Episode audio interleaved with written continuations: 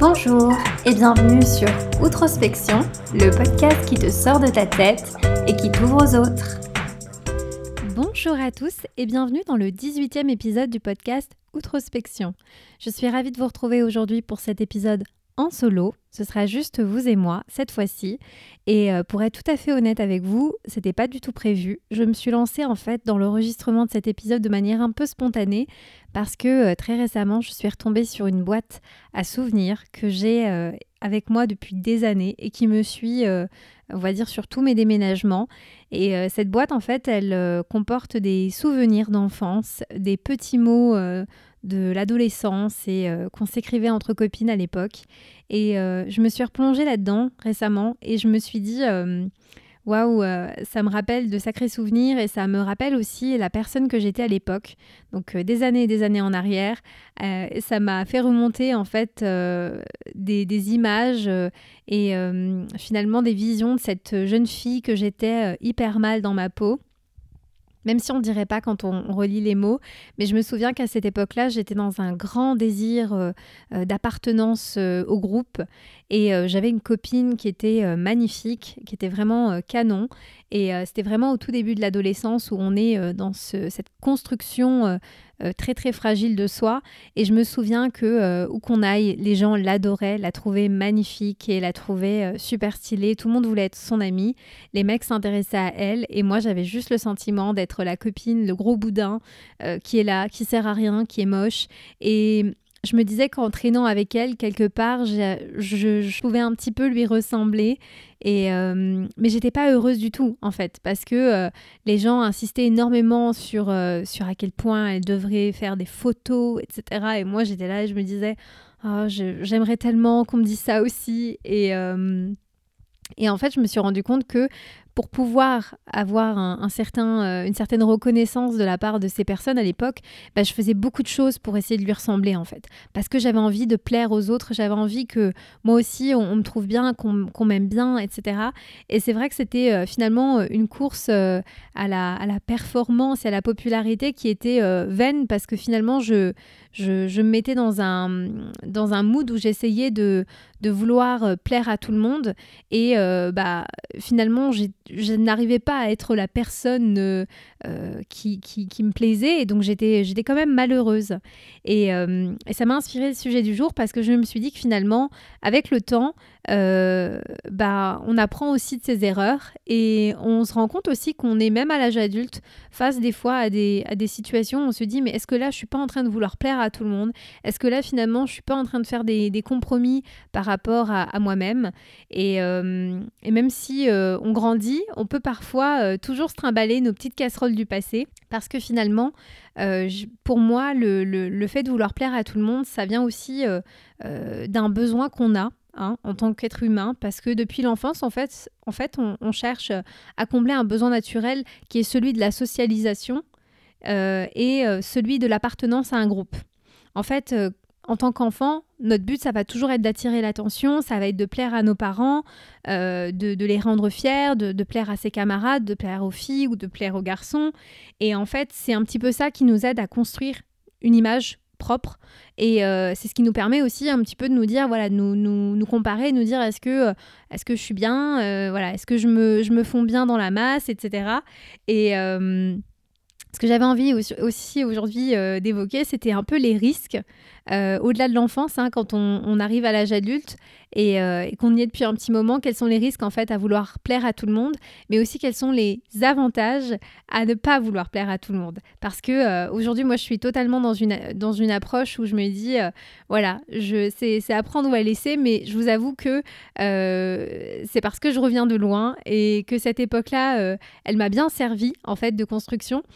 Euh, et, voilà, j'avais envie un petit peu d'évoquer dans un premier temps les risques, parce que pour moi, un des premiers risques majeurs dans le fait de vouloir plaire à tout le monde, c'est en fait le risque de se perdre soi-même.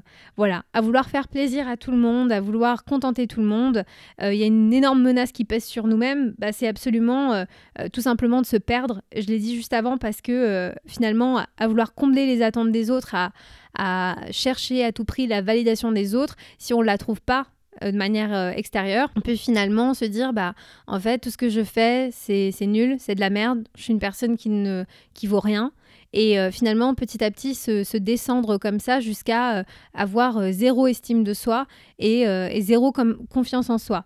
Et, ça, on le voit un petit peu, je pense que c'est exacerbé avec les réseaux sociaux, bien que c'est toujours présent en nous, dans notre société, etc.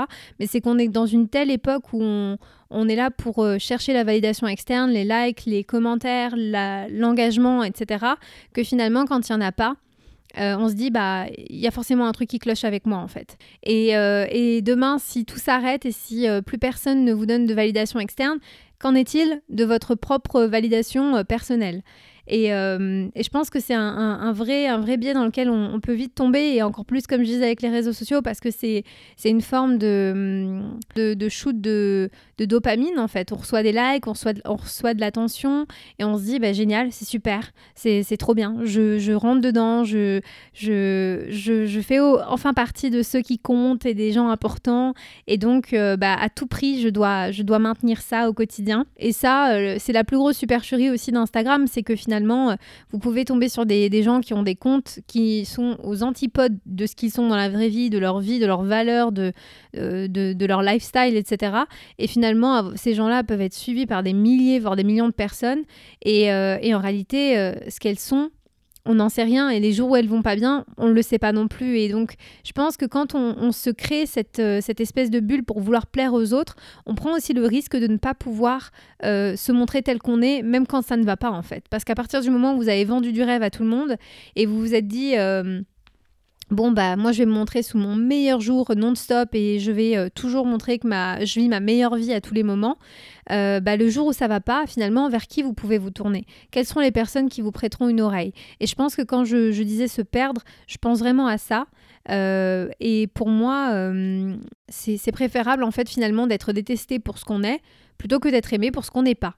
Et euh, j'ai un autre exemple, je vous donne une anecdote comme ça en passant qui n'est pas, euh, pas très très folichonne, mais je vous la, je vous la donne quand même. Euh, il y a quelques temps, j'étais invitée chez quelqu'un que je connais bien qui faisait une soirée voilà, à la maison et qui avait invité une autre personne que je ne connaissais pas, mais dont on m'avait énormément parlé. Et on m'avait dit de cette personne, tu vas voir, elle est formidable. Euh, c'est une personne hyper ouverte d'esprit, euh, une personne qui a beaucoup voyagé, euh, super bon délire, super chill. franchement, on, l'adore cette personne. Et moi, je m'étais dit à la, à la description de cette personne que ça allait trop bien de la rencontrer et qu'elle allait forcément me plaire parce que... Bah, au vu de ce qui avait été dit sur, cette personne, je me suis dit, on va, on va grave s'entendre, quoi. Et il se trouve que cette personne, quand elle est arrivée à la soirée, elle m'a pas du tout calculé et elle m'a même pas dit bonjour. Et ça, c'était euh, tout le long de la soirée. Et ça m'avait euh, aussi un petit peu choqué parce qu'on était chez quelqu'un. C'est pas comme si on était dans, une, euh, dans un bar ou dans un restaurant et que bon, on n'avait pas eu l'occasion d'échanger. Là, on était vraiment physiquement chez une personne et on n'était pas 80 personnes présentes. Et donc, je m'étais dit, mais franchement, pourquoi elle m'a pas calculé comme ça, quoi? Et j'étais un petit peu vexée. Et après coup, en fait, j'ai appris que cette personne, elle avait dit de moi que bon, je l'intéressais pas plus que ça parce que euh, voilà, j'étais euh, quelqu'un qui euh, se maquillait, qui était hyper hyper coquette, voilà, pomponnée, etc. Et que c'était pas forcément le genre de personne, enfin, j'étais pas le genre de personne qui l'intéressait. Et en fait, sur le coup, ça m'a un petit peu choquée parce que je m'étais dit justement, euh, euh, d'après ce qu'on m'a dit sur elle, on, va, vraiment s'entendre parce que moi, je me connais, je sais comment je suis. Voilà, je connais mon image et, ce que ça peut transmettre à certaines personnes, mais je sais aussi la vraie personne que je suis au fond de moi. Et en fait, le fait qu'elle ait complètement écarté ces éléments-là et qu'elle se soit uniquement fixée sur mon physique et sur euh, voilà mon apparence m'a fait me dire finalement ce qu'elle a, son comportement, il en dit davantage sur elle qu'il en dit sur moi. Parce qu'en réalité, euh, moi, je suis restée moi-même. J'ai pas euh, cherché à, me démaquiller et à me mettre pieds nus pour donner l'impression que je suis une fille simple. Euh, j'ai été moi-même, c'est-à-dire voilà la personne que je suis dans la vie de tous les jours. Mais, mais ça ça ça n'a pas suffi à cette personne pour se dire que elle allait pouvoir aller au-delà des apparences.